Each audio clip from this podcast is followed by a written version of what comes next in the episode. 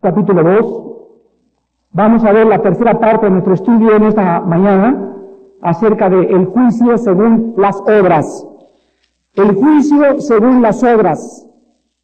Pero antes de leer esto, quiero leerles a ustedes un artículo del periódico. No sé cuántos de ustedes oyeron hablar de Charles Manson. Levanten la mano de que hablar de Charles Manson o Manson.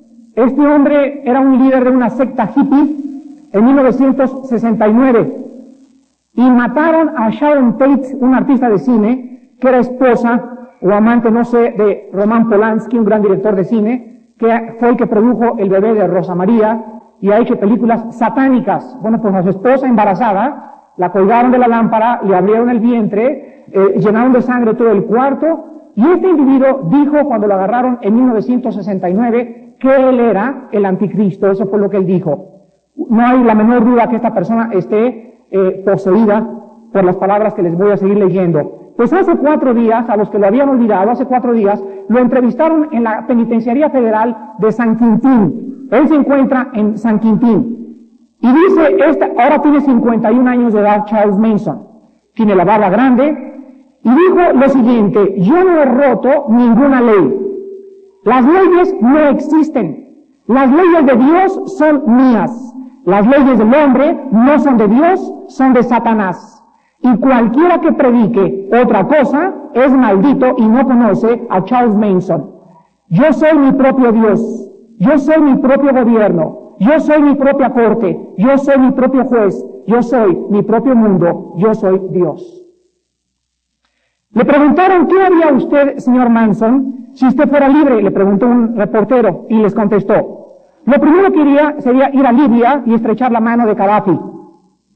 En segundo lugar, me gustaría comer con el Ayatollah Khomeini en Irán. Y en segundo lugar, me gustaría ir a Francia porque ahí hay una persona que le traigo ganas. En último lugar, el señor Stephen Kay, director de la prisión de San Quintín, dijo lo siguiente. Mientras el señor Manson ha estado en esta prisión, ha cometido en un año nada más 42 infracciones en contra de las reglas de la cárcel ha escupido a todos los guardias y se le ha encontrado navajas eh, gilet cortándose y haciéndose suásticas en la frente, en los brazos, en el vientre y en las piernas. Es como un animal enjaulado y lo consideramos el criminal más peligroso del mundo entero en el siglo XX. Quiero que noten ustedes las palabras de Charles Manson, no hay leyes para mí. Yo soy mi propia ley. Y hay muchas personas en esta noche que no son ni compadres de Charles Mason, ni sus primos, ni tampoco han asesinado ni hecho lo que Charles Mason ha hecho, pero sin embargo, por la vida que viven, le están diciendo a Dios, yo hago mis propias leyes. Y cualquier persona en esta mañana o en cualquier parte del mundo que no quiera sujetarse y vivir bajo las reglas que Dios ha establecido es su propio Dios y tiene el espíritu de Charles Manson. Vamos a leer en esta mañana, en el capítulo 2 de Romanos, versículos del 6 al 10. Del 6 al 10. Y encontramos estas palabras. En tercer lugar, el juicio según las obras. Y dice así, el cual pagará a cada uno conforme a sus obras, o sea, conforme a sus robos, a todas las mentiras, a todas las cosas que una gente haya hecho, el juicio será proporcional. Entonces, todas las personas que no tienen a Cristo van acumulando, vimos la clase pasada, y acumulando y acumulando y acumulando y acumulando, y mientras más grande la pila de pecados, más grande el castigo. La pregunta es, ¿entonces va a haber grados de castigo en el infierno? La respuesta es sí. Sí va a haber grados de castigo en el infierno. Hay personas que van a sufrir más que otras. Cristo, cuando entró a Corazín y a Betsaida, dijo estas palabras, si Sodoma y Gomorra hubieran escuchado lo que ustedes han escuchado, en verdad les digo que en el día del juicio el, castigo será menor para Sodoma y para Gomorra que para ustedes dos. Entonces la Biblia enseña que va a haber grados de castigo y lo confirma Romanos 2.6. Pagará conforme a todas las obras que los hombres han acumulado. Versículo 7.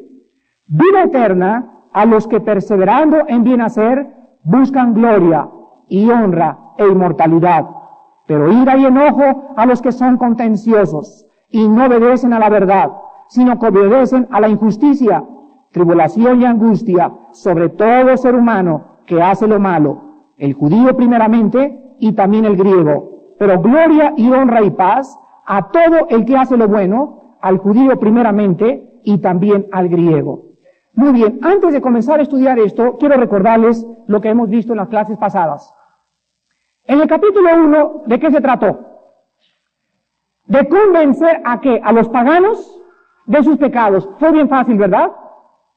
Porque cualquier persona que es pecadora dice, sí, lo reconozco, soy una prostituta, estoy mal, soy una, soy una, eh, soy un drogadicto, sí lo reconozco, sí, soy un adúltero, pero convencer a alguien, convencer a alguien que no es ni prostituta, ni drogadicto, ni borracho de que es pecador, es un problemazo. Es tremendo poder convencer a un religioso de sus pecados, ¿no es cierto? Entonces es bien fácil convencer a un pecador de que es pecador, pero a una persona que se cree justa, a una persona que cree que porque tiene una religión va a entrar al cielo, qué difícil es convencerla. Y de eso se trata el capítulo 2, de convencer a los que se creen buenos, a los que se creen justos, de que delante de ellos no escaparán del juicio de Dios. No es el hecho de que tengas una religión, sino el hecho de que tengas la justicia de quién? De Cristo. Si tienes a Cristo y la justicia que Dios nos ha dado en Cristo, delante de Dios eres justo. Pero no te puedes gloriar, ni señalar a nadie, ni decirles, ese es peor que yo, porque tú eras igual, pero fuiste lavado y justificado y santificado por la sangre y el Espíritu de nuestro Dios. Entonces vamos a ver nosotros que el capítulo 2 es convencer principalmente a los religiosos de que no escaparán del juicio de Dios por el hecho de tener una religión. Vamos a ver también nosotros que las personas que realmente creen que son religiosas, Pablo las tiene que convencer de lo siguiente, que la salvación tiene, escuchen esto, la salvación o la conversión cristiana tiene que traer en la persona un cambio de vida. Mientras en la persona que se dice cristiana no hay un cambio de vida, la persona no es cristiana. Entonces Pablo va a convencer en este capítulo de que la salvación y de rumbo, cambio de dirección, otras metas, otros pensamientos, otros ideales, otros deseos. Y si no hay ese cambio en tu vida, tú no te has convertido. Aunque vengas y te hinques y cantes y brinques y te azotes. La conversión necesita manifestarse por las obras. Por eso vamos a comprender nosotros que los religiosos pueden decir, yo voy a misa y cada sábado se emborracha y el domingo toma la comunión. Yo soy religioso y acabo de venir al Vaticano y me hinqué con el Santo Padre y lo abracé y me dio una, una cosa y me dio esto y me dio la bendición y me dijo, mi hijito, aquí está tu pasaporte para el Chile con la visa. Y regresó a México y siguió robando en su compañía y siguió adulterando y siguió mintiendo y siguió con sus vicios. Esa persona no es cristiana porque su vida no ha cambiado. Entonces la Biblia es bien clara respecto a esto. Y vamos a entender entonces cómo es posible que la salvación no sea por obras, pero al mismo tiempo el juicio es por las obras. ¿Escucharon? Fíjense, la salvación y Dios, Dios recibe a un pecador por el simple hecho de que el pecador ponga su fe en quién? En la cruz del Calvario. Pero una vez de que el pecador ha sido recibido sin obras, Después de recibir la salvación, el pecador adquiere una nueva responsabilidad. ¿Qué responsabilidad? De hacer buenas obras. Entonces la salvación es por la gracia, Efesios 2, 8, 9, porque por gracia sois salvos. Cuando yo vengo a la cruz de Cristo y cuando yo vengo a Cristo, Dios me recibe no por lo que yo haya hecho, no por mis sacrificios, no porque quiero portarme bien, porque nunca me voy a poder portar bien. Vengo simplemente por el hecho que yo he creído que necesito su ayuda, que necesito su perdón, que yo no voy a cambiar por mí mismo y en ese momento abro mis brazos, abrazo los pies de Cristo en su cruz y le digo, Señor Jesucristo, tú eres el único que me puede salvar. Y en ese momento me lava con su sangre y me hace una nueva persona. Y ahora yo tengo que demostrar a todos ustedes que soy cristiano por la vida nueva que estoy viviendo. Eso lo explica también Santiago en el capítulo 2 diciendo, así como el espíritu y la carne no pueden estar separados, así también la vida sin el espíritu no es vida, la fe sin las obras están muertas. Muy bien, vamos entonces a ver en el capítulo 2, versículo 6, que dice la Biblia que el juicio de Dios será conforme a qué? ¿Por qué dice esto? Porque las obras son la evidencia de la salvación. ¿Escucharon? ¿Por qué va a ser conforme a las obras el juicio? Porque las obras son la prueba de que yo soy cristiano. Por eso el juicio va a ser conforme a las obras, porque las obras son la evidencia de que yo realmente he recibido a Jesucristo en mi corazón. Ahora muy bien, vamos a analizar rápidamente antes de entrar a Romanos 2 algunos pasajes que nos van a probar lo siguiente. Vamos a ver pasajes inmediatamente, ahorita, en que los cristianos, los que han nacido de nuevo, los que se han convertido genuina y verdaderamente, no practican el pecado. Caen en el pecado y es la excepción en nuestra vida, pero ya no hacen un hábito del pecado.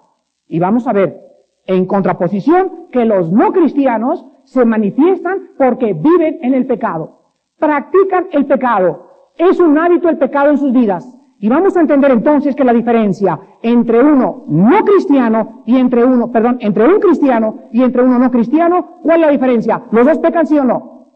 Muy bien, pero el, el cristiano no lo practica. No es un hábito en su vida el estar en ese pecado.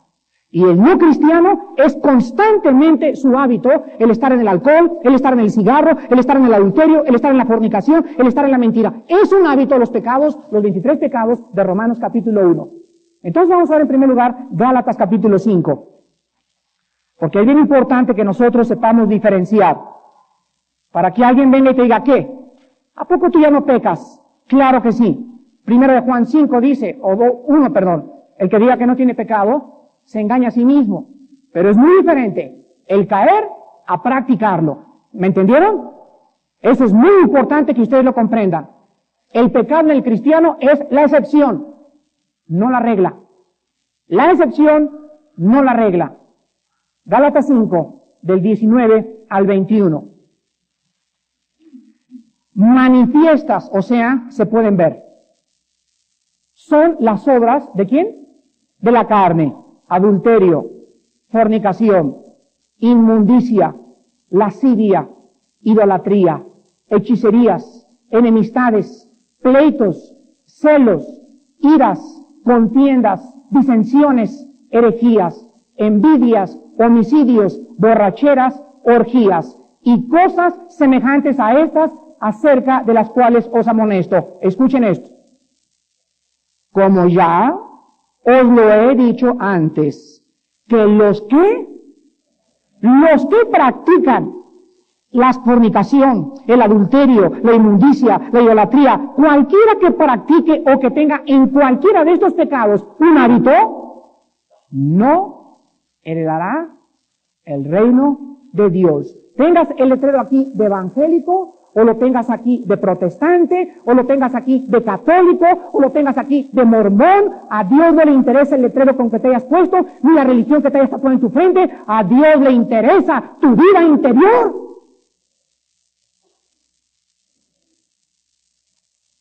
Tu cambio. La dirección que tu vida tiene ahorita, el dolor que tú sientes por tu pecado, eso es lo que a Dios le importa. Cualquier persona que en esta mañana caiga muerta de una embolia a las una de la tarde, una y media de la tarde, y esté involucrado en cualquiera de estos pecados, ríete, haz lo que quieras. La Biblia dice que cuando tú abras los ojos, tú te encuentras en la llama eterna de tormento eterno. Ahora veamos nosotros en Primera de Juan, capítulo 3, algo muy importante. Y vamos a ver aquí cómo en Primera de Juan los verbos son importantes en la Biblia. Y quiero mostrarles a ustedes, Primera Juan capítulo 3. Voy a leerles como cuatro o cinco versículos. Y escuchen esto. Todos los versículos que vamos a leer ahorita, los verbos, los verbos se encuentran en el original griego en tiempo presente. El tiempo presente en el original griego indica una acción continua y habitual. Repito, los verbos en el original griego que se encuentran en tiempo presente indican una acción continua y habitual. Entonces los verbos que vamos a leer en estos versículos todos se encuentran en tiempo presente para que nosotros distingamos entre estar en un hábito en el pecado y entre hacer del pecado la excepción. Veamos en primer lugar el versículo 4 y dice así, todo aquel que comete pecado infringe también la ley, pues el pecado es infracción de la ley. La palabra comete está en verbo tiempo presente. Entonces lo podemos traducir así, todo aquel que está cometiendo pecado. Todo aquel que se encuentra habitualmente en el pecado está infringiendo también la ley. Versículo 6. Todo aquel que permanece en él no peca. Todo aquel que peca no le ha visto ni le ha conocido. Una vez una persona me enseñó este versículo y me dijo, mira Armando, aquí te enseño un versículo donde el cristiano no peca. Y le dije, el verbo permanecer y el verbo peca repito, tanto el verbo permanecer como peca está en tiempo presente y lo podemos traducir de esta manera. Todo aquel que está continuamente en él, todo aquel que vive habitualmente o está cerca de Cristo, no hace continuamente o habitualmente el pecado. ¿Se dan cuenta? Entonces, los tiempos de los verbos nos indican la continuidad de la acción. Y podemos darnos cuenta entonces lo que el Espíritu Santo nos quiere decir. Por eso el Espíritu Santo escogió el griego para poder transmitirnos su voluntad y su conocimiento. Vemos ahora el versículo 7.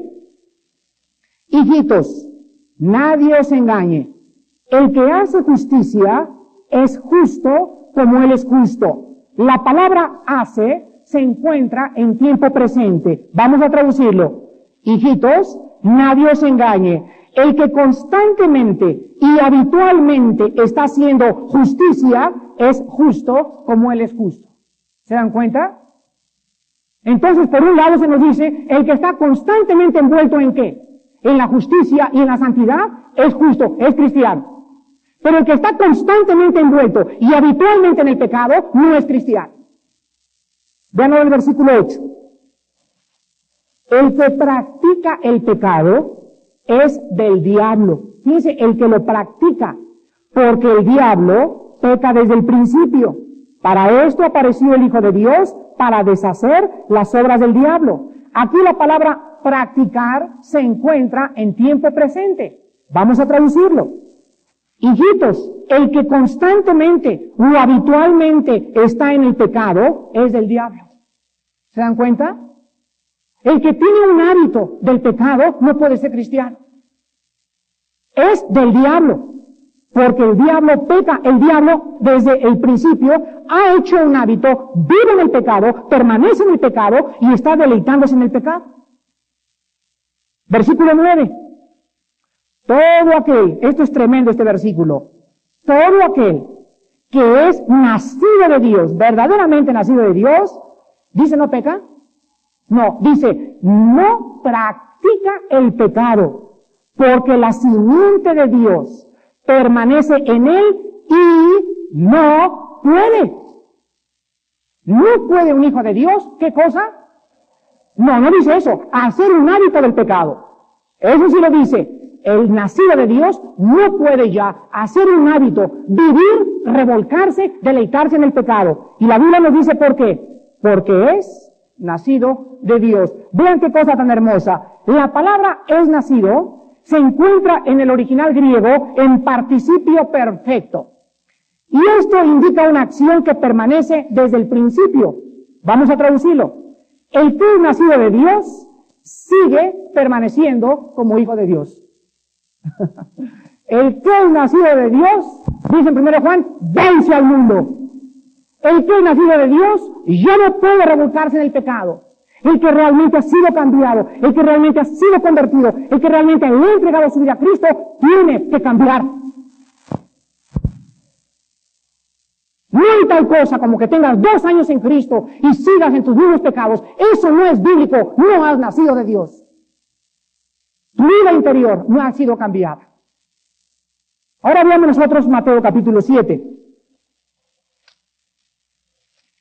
Qué precioso es estudiar la Biblia hasta con los verbos, ¿verdad? Dicen la Biblia, hasta gramática tiene la Biblia. Y nos enseña hasta gramaticalmente la teología de la palabra de Dios. Es precioso. Podríamos estar 500 años en la Biblia y nunca agotar las, los tesoros que existen en este libro para conocer a Dios. Mateo 7, del 16 al 20. Vamos a ver otro pasaje donde Cristo nos dice lo mismo con otras palabras. Mateo 7, del 16 al 20. Dice Cristo, por sus frutos los conoceréis. ¿Acaso se recogen uvas de los espinos o higos de los abrojos? Así, todo buen árbol, todo cristiano da buenos frutos. Pero el árbol malo da frutos malos. No puede, no puede el buen árbol dar malos frutos, ni el árbol malo dar frutos buenos. Todo árbol que no da buen fruto es cortado y echado en el fuego. Así que, ¿eh? por tu vida cambiada, por tus nuevos deseos, por tus nuevos apetitos, por la forma como tratas a tus papás, por la forma como tratas a tu esposa, por la forma como tratas a tu marido, por la forma como oras, por la forma como ves a las muchachas, por la forma que dejaste de robar, por todo eso que la gente está viendo, se sabe si eres cristiano. Entonces el Señor Jesucristo muy claramente lo explica. La gente puede darse cuenta cuando ese hombre ha cambiado. ¿Se dieron cuenta de Pablo? Díganme ustedes. Que si se dieron cuenta, estaban asustados. No es posible, no es posible que este hombre, que haya perseguido arrastrado a los cristianos, esté ahorita diciéndonos, yo no lo puedo creer, esto tiene que ser un milagro. Así la gente tiene que voltear. Tus amigos, tus amigas, tus tíos, tus papás te pueden decir, pero esta no es mi hija. No, este no es mi hijo. Mi hijo era cochino, no le abandonaba su cuarto, nunca ayudaba a su madre, nos contestaba, era un rebelde, siempre quería ser, y ahora no es mi hijo, algo le ha sucedido. En ese momento quiero decirte con todo mi corazón que has tenido un encuentro con Jesucristo. Mientras no haya ese cambio en nuestras vidas, es por demás todo aquello que estemos nosotros haciendo. Entonces la Biblia nos muestra en Romanos capítulo 2 que el juicio será conforme a las obras, porque las obras son la evidencia de la salvación. En último lugar, antes de entrar a Romanos 2, todo esto nos va a preparar a entender el juicio según las obras. Vamos a recordar lo siguiente, hermanos. Históricamente, en el tiempo de Pablo había dos grupos de religiosos. En el tiempo de Pablo había dos grupos religiosos. Unos eran los judaizantes. Los judaizantes insistían en guardar la ley para salvarse. Los judaizantes del siglo moderno nos enseñan también que la salvación se puede perder. Los judaizantes del tiempo de Pablo decían, tú tienes que hacer esto para entrar al cielo. Y la Biblia dice que si entramos al cielo, no es porque nos hicimos buenas obras, sino por nuestra fe en Cristo. Y las obras indicaron que nosotros éramos salvos, ¿verdad? Pero no fue por las obras por las cuales entramos al cielo. Cualquier persona que les diga a ustedes que la salvación se puede perder, inmediatamente contéstenle lo siguiente. Entonces no la estamos ganando. O sea, si Dios está esperando que yo me porte bien para que realmente Él me deje entrar al cielo, yo estoy entrando al cielo conforme a qué? Conforme a mis obras, mis méritos, exactamente. Entonces ya no es gracia. Ya no es gracia. Ya es un favor merecido, dice Romanos 4, porque si es las obras ya no es gracia. Pero si yo estoy tratando de ganarme entonces las obras, yo entro por las obras, ya no por la gracia.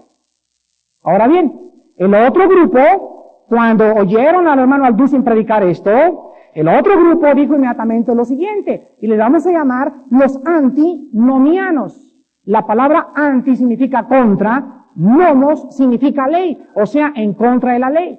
Y el otro grupo cuando oyen, ah, con que el hermano Alducin dijo que no podemos perder la salvación, pues entonces vamos a pecar a gusto. Pues sí. ¿Por qué no se pierde la salvación? Ah, pues entonces tenemos licencia para pecar. ¿Se dan cuenta? Es el otro extremo. Sin embargo, vean Gálatas 5.3. Ay, hermanos, cuántas herejías, cuántas malos entendidos, cuántas torceduras de la palabra de Dios por no conocer la Biblia. Gálatas 5.13. Y Pablo les escribe a estos antinomianos y les dice, porque vosotros, hermanitos, a libertad fuimos llamados, solamente que no uséis la libertad como ocasión para la carne, sino servidos por amor los unos a los otros. Entonces, no confundan ustedes de que porque ya no podemos perder la salvación, ya puedo hacer lo que yo, lo que me da la gana. Porque si en tu corazón o en el corazón de alguien en esta mañana existe el pensamiento, ah, con que ya no puedo perder la salvación, entonces puedo hacer lo que yo quiera, el simple pensamiento en tu corazón indica que no eres salvo. Porque no nos llamó Dios al libertinaje, nos llamó a libertad. Entonces, si yo sé que no puedo perder la salvación, con mucho más ganas necesito probar a través de mis buenas obras al mundo que yo he nacido de nuevo. Vean Romanos capítulo 6 ahora. A que no digan, no manusito Gálatas 5.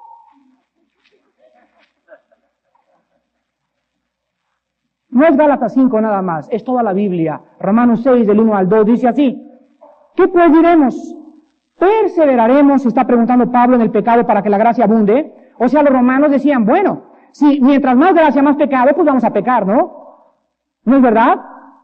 Entonces dice Pablo, vamos entonces a seguir en el pecado para que mientras más peque, más gracia Dios me da. Vean el versículo 2. En ninguna manera. Porque los que hemos muerto al pecado, ¿cómo viviremos aún en él? No es posible. Dios me agarró y me enterró hace dos mil años con Cristo. Cuando Dios levantó a Cristo, Armando estaba pegado a Cristo y era resucitado juntamente con su Hijo. Y cuando Cristo ascendió a la diestra del Padre y se sentó junto al Padre, dice Efesios 1, 3 y 4, porque hemos sido bendecidos ya tiempo pasado con toda bendición celestial en los lugares celestiales en Cristo. Mi nombre está en el libro de la vida. Estoy sentado a Cristo y aquí abajo voy a demostrar que yo estoy sentado aquí con el cambio de vida. Entonces cualquier persona que use como pretexto, pues ya Dios no, ya no puedo perder la salvación y peque, no es cristiano. Entonces, con estos pasajes y con estas bases, vamos a Romanos capítulo 2. Qué importante, hermanos, que ustedes entiendan doctrina. Qué importante, no se imaginan ustedes. Qué importante es que esta iglesia es una iglesia fuerte en doctrina. Que agarre a alguien calle y que me diga, ponemos la salvación y sepas cómo contestarle. Entiendas el mecanismo de la salvación. Entiendas por qué eres salvo, por qué te perdonó, cómo tienes que vivir, cómo tiene que cambiar tu vida. Es importantísimo la doctrina. Es bien importante. Porque si no los, van a acabar con los mormones, con los testigos de Jehová. Se van a regresar a otra iglesia o se van a ir a otro lado donde van a seguir viviendo por las emociones sin conocer la doctrina y la palabra de Dios. Tienen que ser ustedes hombres de la doctrina de la Biblia para que sean fuertes, para que esta sea una iglesia fuerte en qué? En doctrina y en misiones. Esa es mi oración. Fuerte en doctrina y en misiones. Que cualquier persona, cualquier familia en, México, que agarren en Pachuco, Monterrey, ¿a qué iglesia vas? A la iglesia cristiana en México. Entonces, ¿qué piensas del aborto? ¿Y qué piensan iglesia del divorcio? ¿Y qué piensan ustedes de, del arminianismo y de la teología de la liberación? ¿Qué es eso? Que cualquiera de ustedes, en cualquier lugar del mundo que les pregunten del aborto, del divorcio, de la salvación, de la gracia, de la teología, sepan cómo contestar para que ustedes hagan honor al nombre del Hijo de Dios. Hombres llenos de la palabra, hombres que conocen la Biblia, hombres que la saben trazar, hombres que no pueden ser movidos de su lugar porque conocen la palabra de Dios.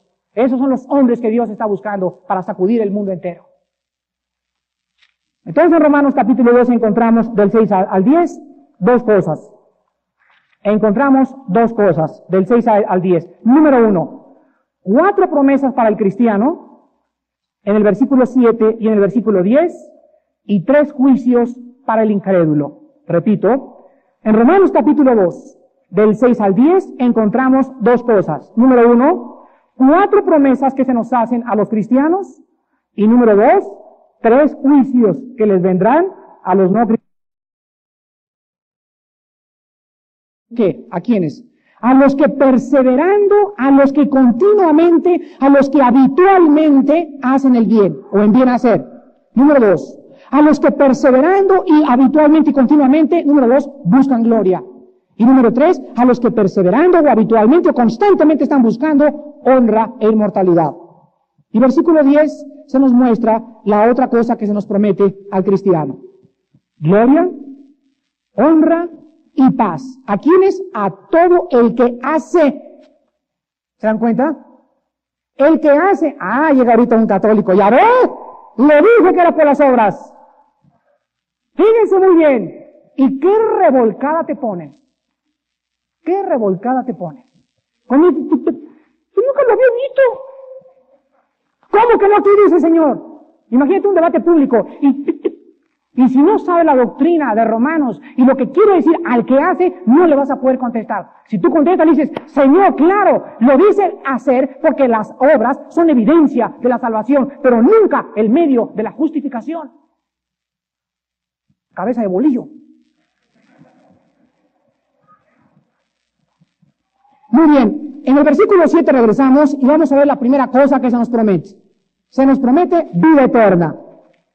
Y dice aquí, la, usted usa la palabra a quienes, a los que perseverando. La palabra perseverando es interesante, porque se tradujo en el castellano perseverando, pero la traducción es a los que pacientemente. Se usa la palabra upomone, ahí, en perseverando. Se tradujo en la vulgata latina del original griego, perseverando. Sin embargo, el original griego es a los que pacientemente, ¿y por qué perseverando? Ay, hermano, pues todas las Biblias dicen diferente. No, cabeza bolillo. No, que significa lo siguiente, que la palabra paciencia significa perseverar.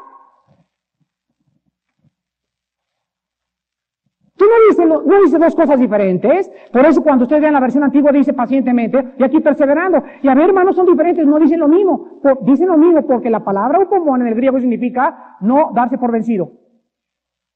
¿Y qué otra palabra podemos usar? Pues perseverar. ¿Verdad? O también se le puede poner pacientemente, pero es más correcta la palabra perseverar, porque indica más claramente lo que se necesita hacer. ¿Qué cosa más maravillosa? Entonces vamos a ver que la paciencia o perseverando significa empujar constantemente. ¿Qué lo significa perseverar no es cierto? La palabra paciencia significa no ceder, seguir peleando. Tu marido te dejó, no te des por vencida. Tu hijo no entiende, no te des por vencido. Eh, no tienes trabajo, no te des por vencido. Todo el que es nacido de Dios, vence. Vence. ¿Por qué? Porque poderosas son las armas de nuestra milicia. Y Jehová es mi pastor. Nada me podrá faltar. Entonces, los que constantemente están empújala y empújale y caemos y lloramos sí y nos afligimos también y se nos parte el corazón también sí, pero el cristiano siempre se levanta. Siempre Vean 2 Corintios capítulo 4.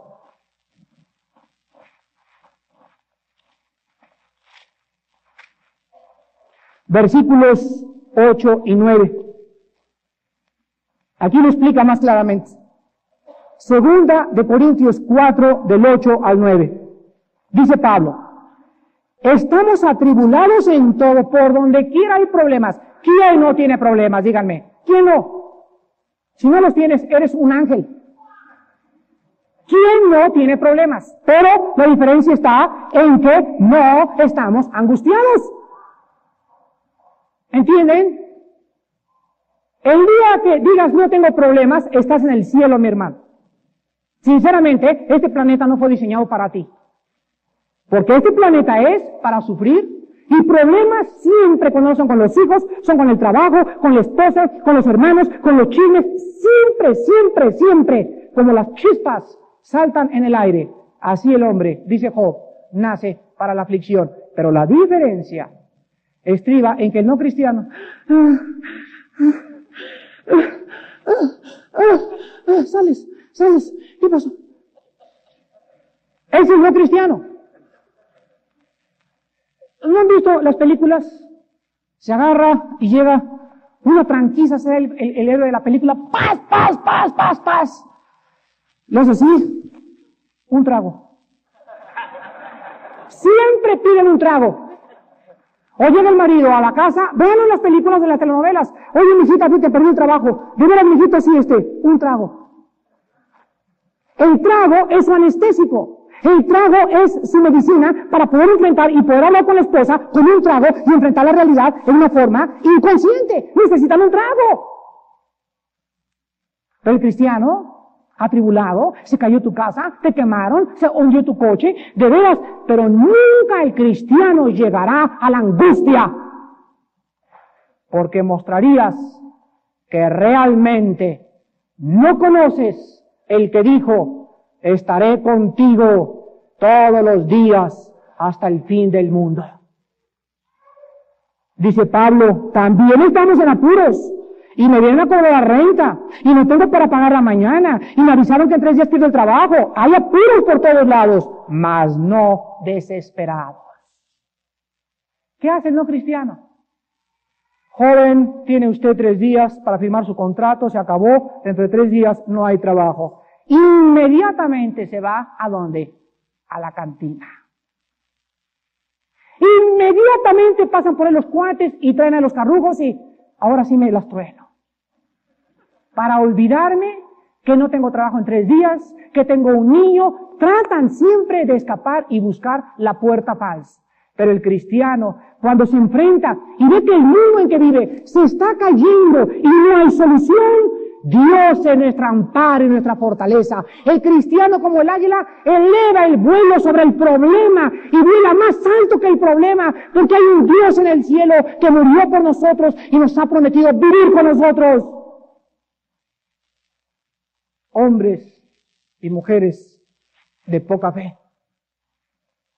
En apuros, mas no desesperados, perseguidos, mas no desamparados, derribados, mas no destruidos. Entonces el cristiano nunca está angustiado, nunca llegará a la desesperación, nunca se encontrará desamparado y nunca nadie lo podrá destruir. Por eso, regresamos a Romanos. Dice la Biblia, ¿quiénes tienen vida eterna? Los que perseveran, los que empujan, los que no se dan por vencidos, los que no buscan escapes falsos, los que siempre esperan en Jehová. Ellos, ellos tendrán la vida eterna. Enseguida encontramos aquí también otra palabra muy importante. Y dice la Biblia que estas personas, o sea, los cristianos, tenemos vida eterna si perseveramos en cuatro áreas.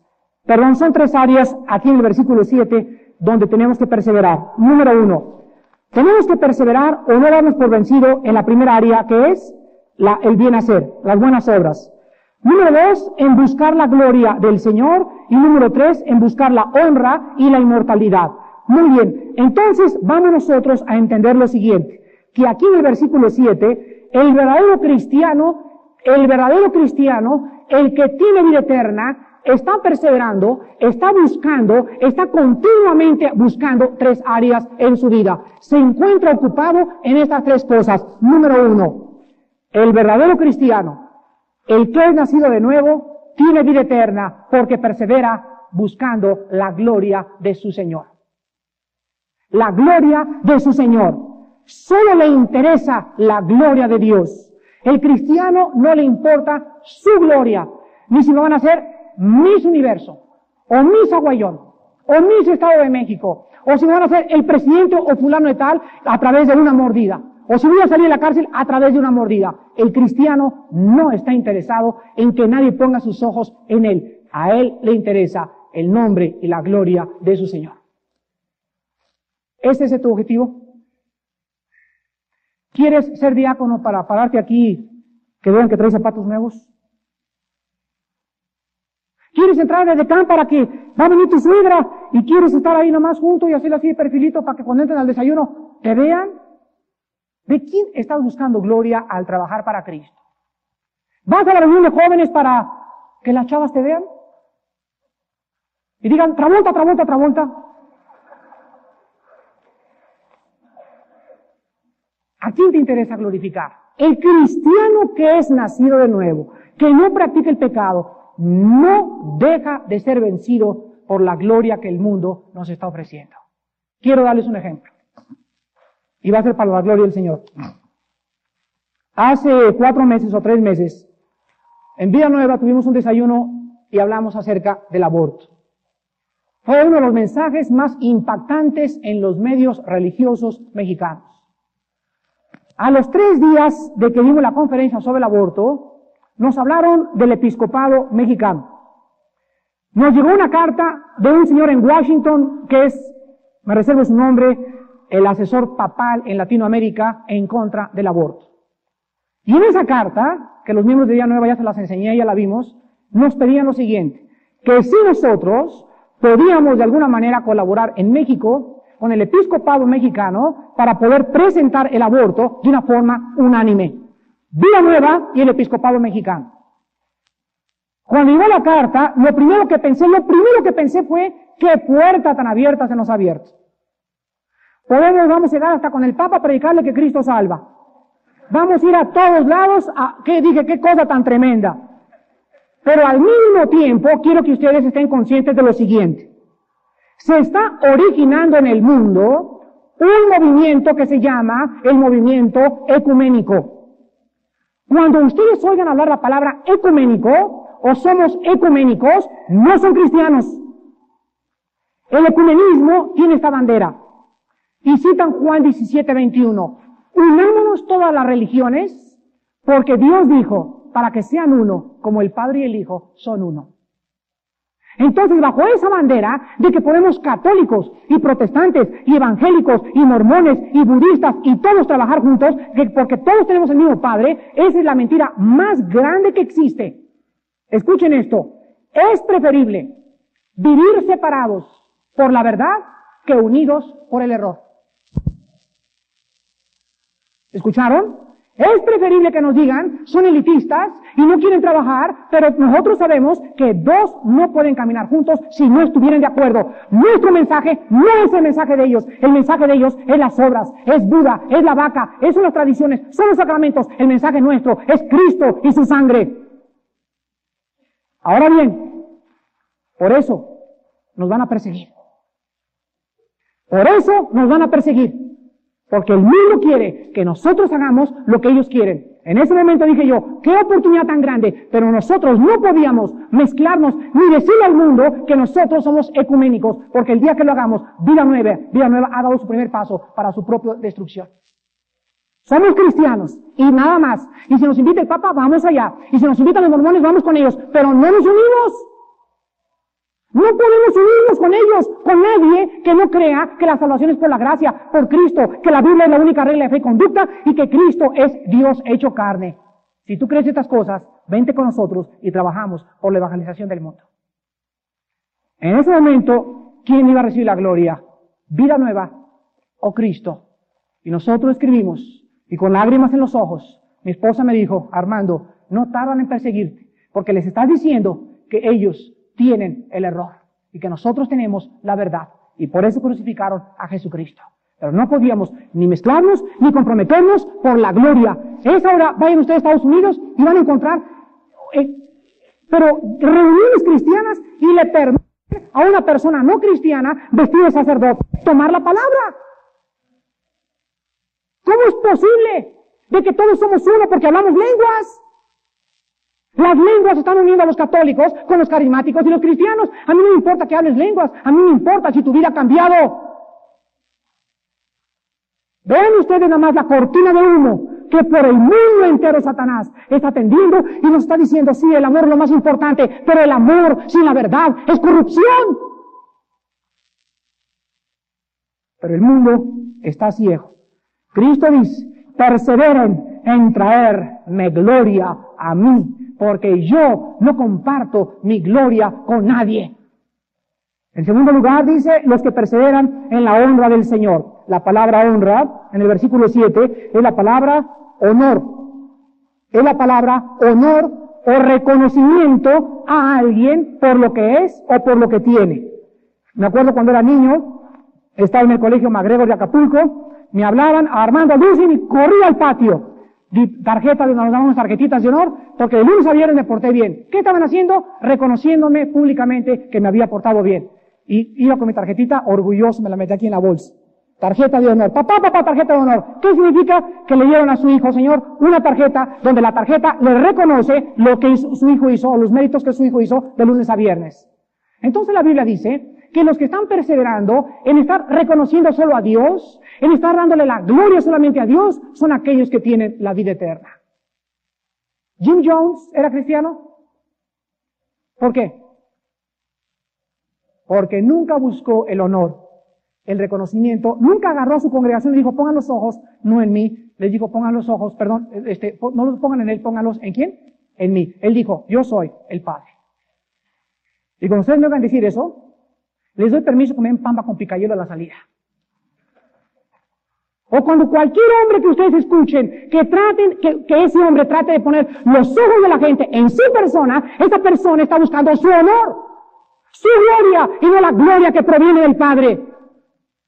Por eso es importante que muchas veces muchos de los líderes del mundo caigan para que los hombres se excepcionen de ellos y aprendan que los ojos no están en ellos, están en Cristo.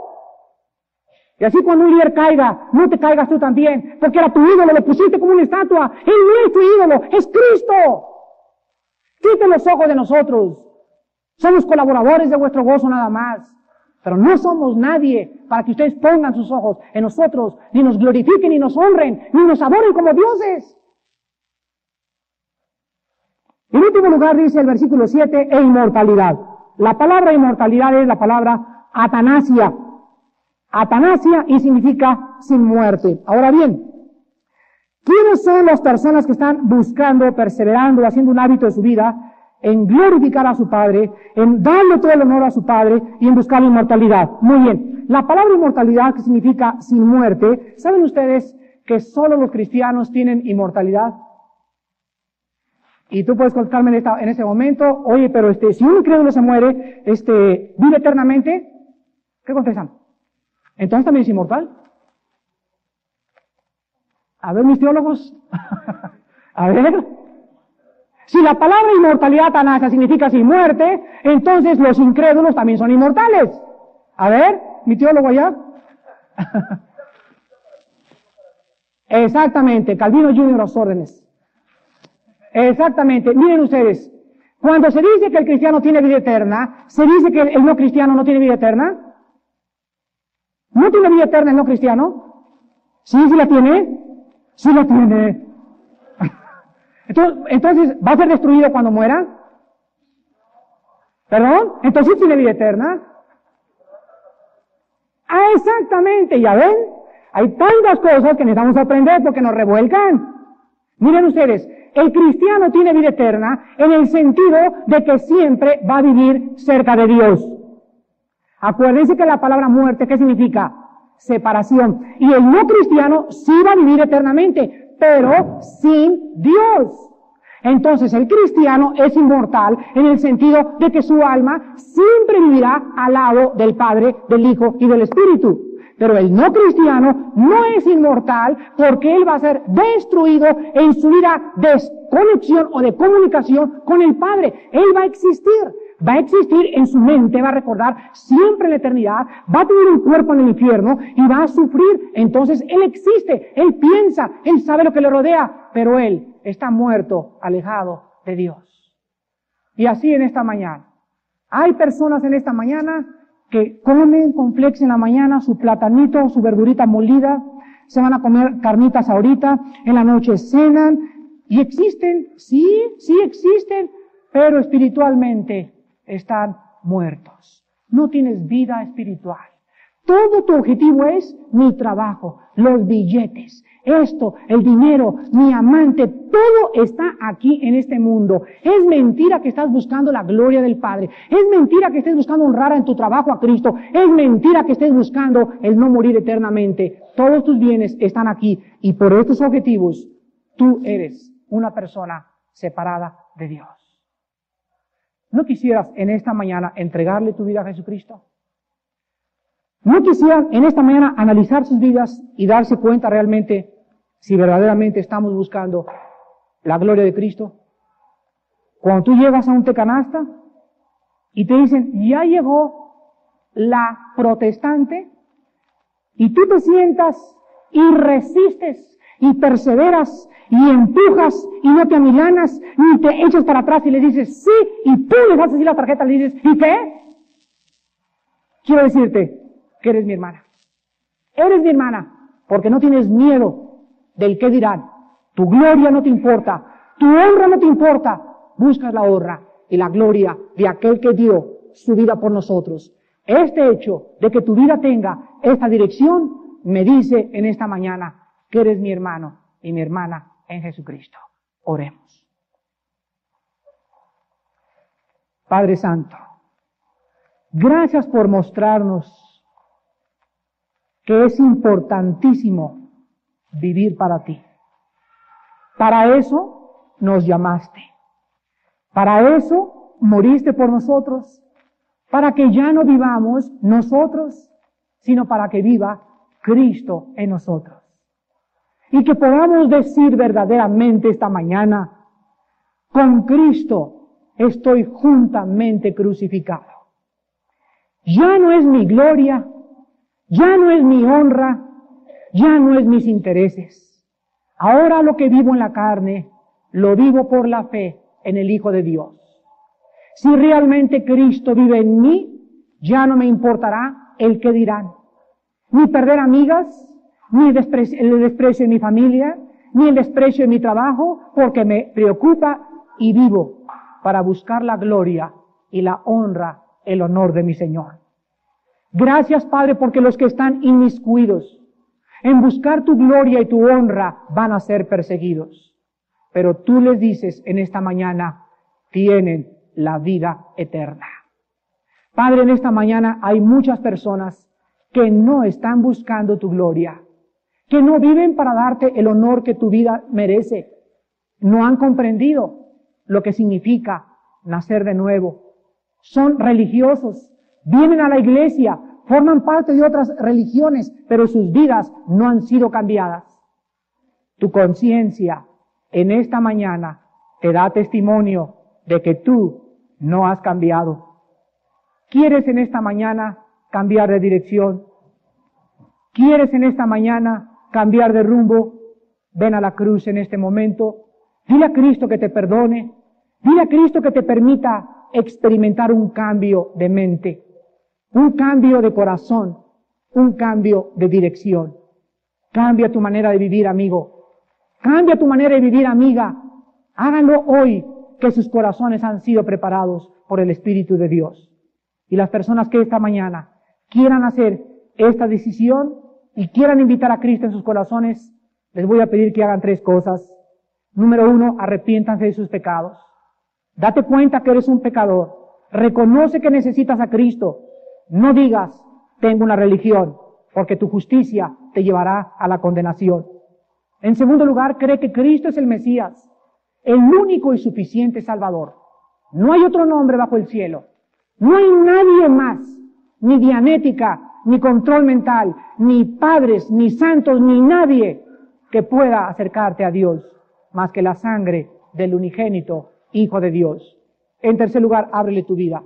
Dile, Señor, entra a mi corazón. Te recibo como mi Salvador y mi Señor en este momento.